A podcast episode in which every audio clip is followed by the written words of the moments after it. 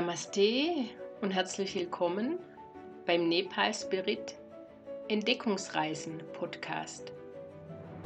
Mein Name ist Sabine Bretsch und in meinem Podcast berichte ich über Nepal, den Himalaya, mein Leben zwischen den Welten, meine Begeisterung für das Thema Klang und was mich sonst so beschäftigt.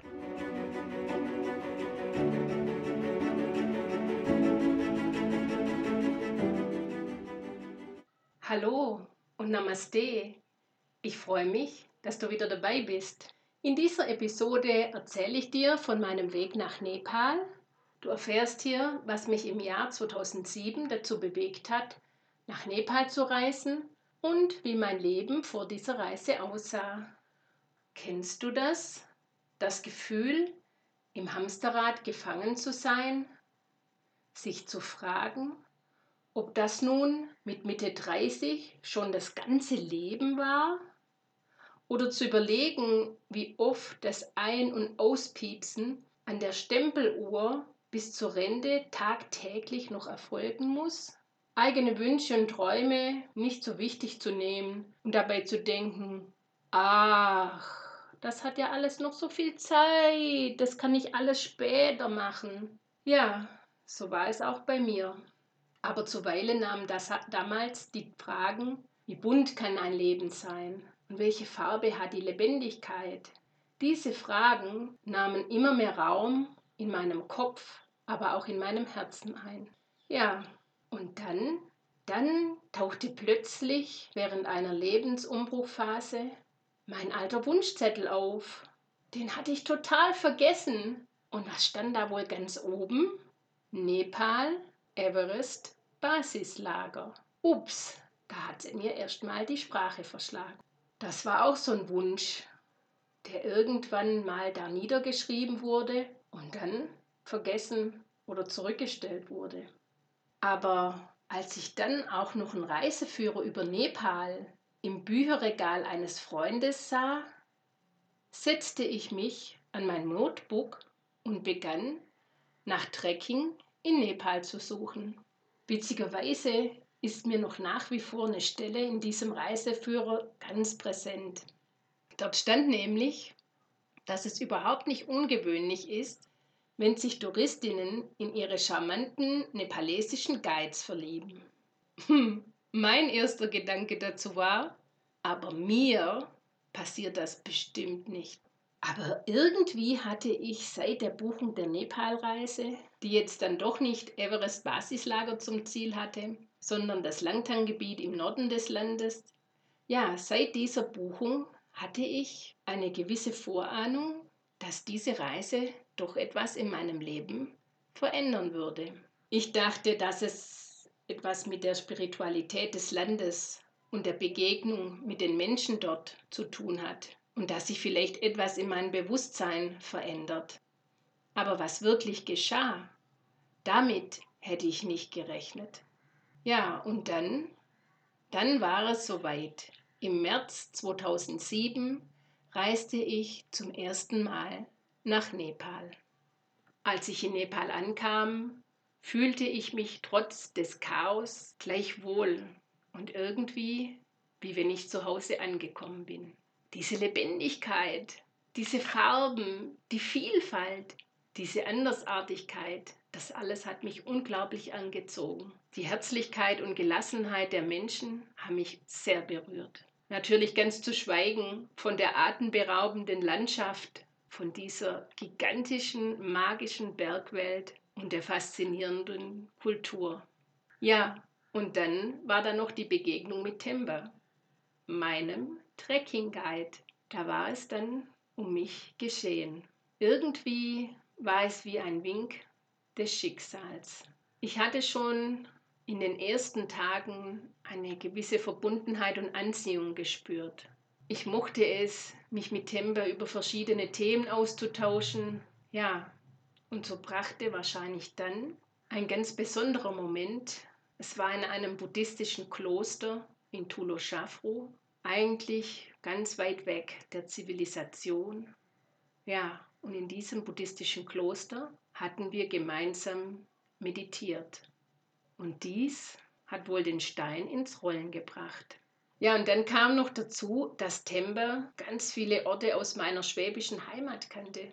Ich glaube, zum damaligen Zeitpunkt war er bestimmt schon zwei oder dreimal in Süddeutschland gewesen und hat auch andere Teile Deutschlands bereist. Aber irgendwie konnte ich das gar nicht richtig glauben. Es war so surreal. Da erzählt mir mein Guide im Himalaya, weit entfernt der Heimat, von Esslingen, Ludwigsburg, Stuttgart oder Besigheim.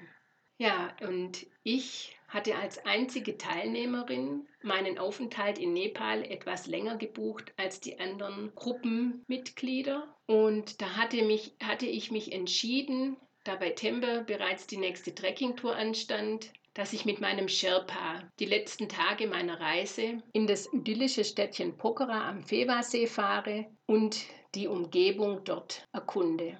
Es kam aber alles ganz anders. Man kann es vielleicht sogar schon Fügung nennen. Durch die kurzfristige Absage der Tour seitens der Teilnehmer bei Temba und den anstehenden Schulferien, die bei meinem Sherpa eine Planänderung erforderlich machten, begleitete mich anstatt meines Sherpas Temba nach Pokhara. Wir hatten wirklich total schöne, erholsame Tage und haben die ruhige Atmosphäre rund um den Fewasee und diese ganz toll faszinierenden Blicke auf das Annapurna-Gebirge total genossen. Es ist so ein besonderer Moment, wenn man sieht, wie die Sonne langsam aufgeht und dann diese königlich thronenden Bergspitzen in ein rotes Flammenmeer getaucht werden. Wow, das war wirklich Staunen pur. Ja, und so könnt ihr euch vorstellen, dass das Abschiednehmen von Nepal und vor allem von Tempe sehr, sehr schwer war.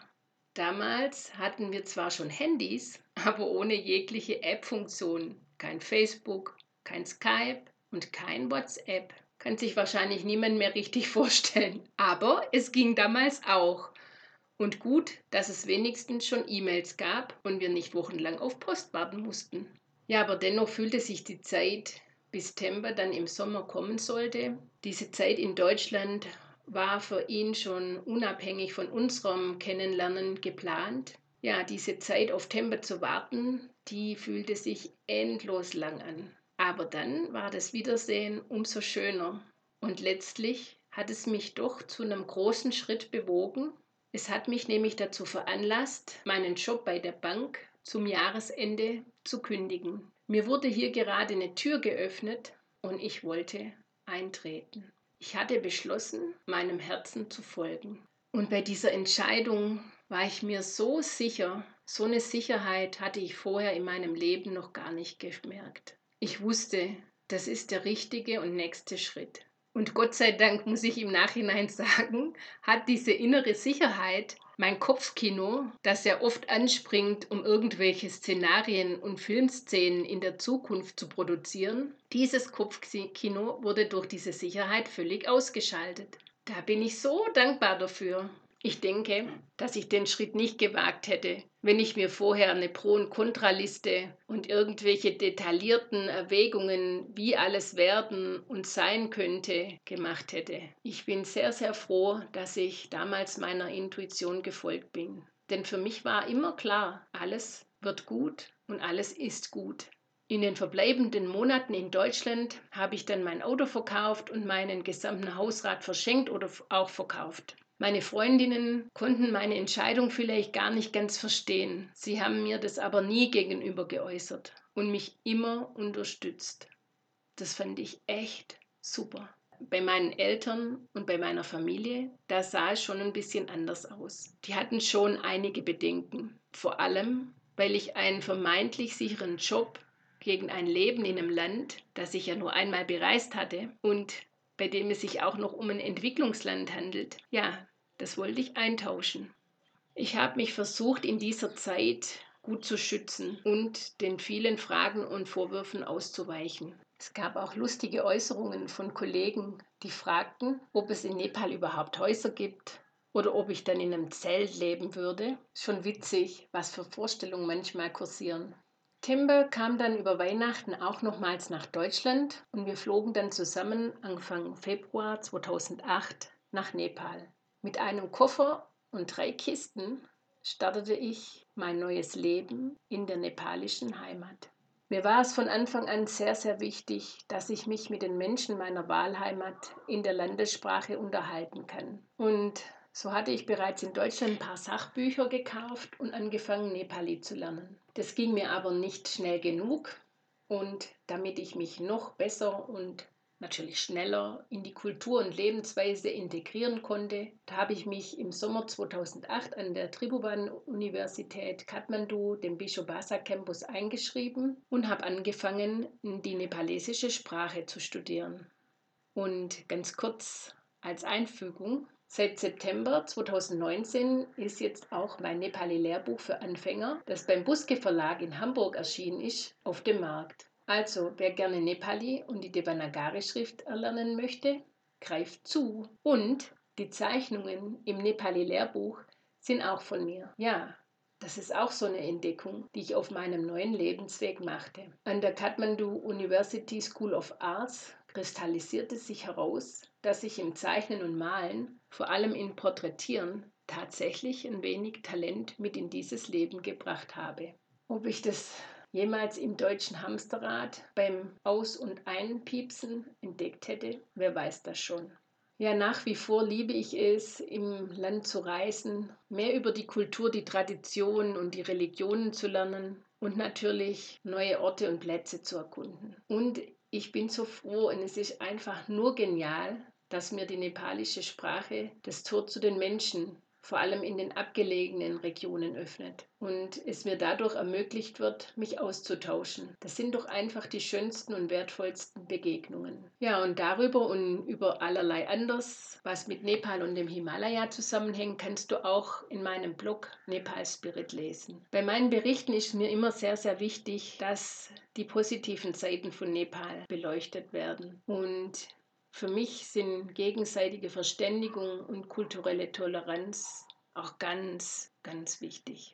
Wenn mir vorher jemand erzählt hätte, dass ich einmal in Nepal leben würde, hätte ich das sicherlich nicht geglaubt. Aber das Leben geht manchmal andere Wege. Ich bin aufgewachsen in Lorch, einem schwäbischen Ort nahe Stuttgart. Ich habe innerhalb einer gehobenen Beamtenlaufbahn das Studium zur Diplom-Rechtspflegerin abgeschlossen und habe danach in der freien Wirtschaft in verschiedenen Rechtsabteilungen und zum Schluss in der Revision einer Bank gearbeitet. Ja, und da bin ich so innerhalb meines geregelten und geordneten Lebens von Loch nach Stuttgart, dann nach Düsseldorf und dann mit einem ganz, ganz großen Sprung nach Nepal gezogen.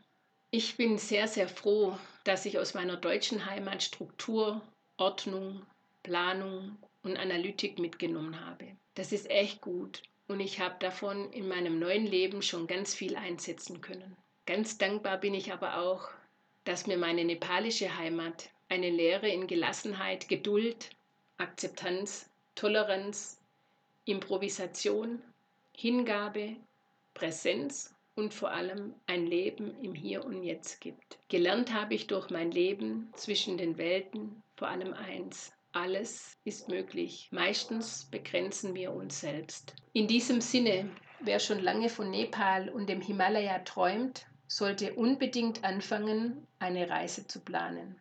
Jetzt ist immer der richtige Zeitpunkt. Danke fürs Zuhören. Bis zum nächsten Mal. Alles Liebe und Namaste Deine Sabine von Nepal Spirit.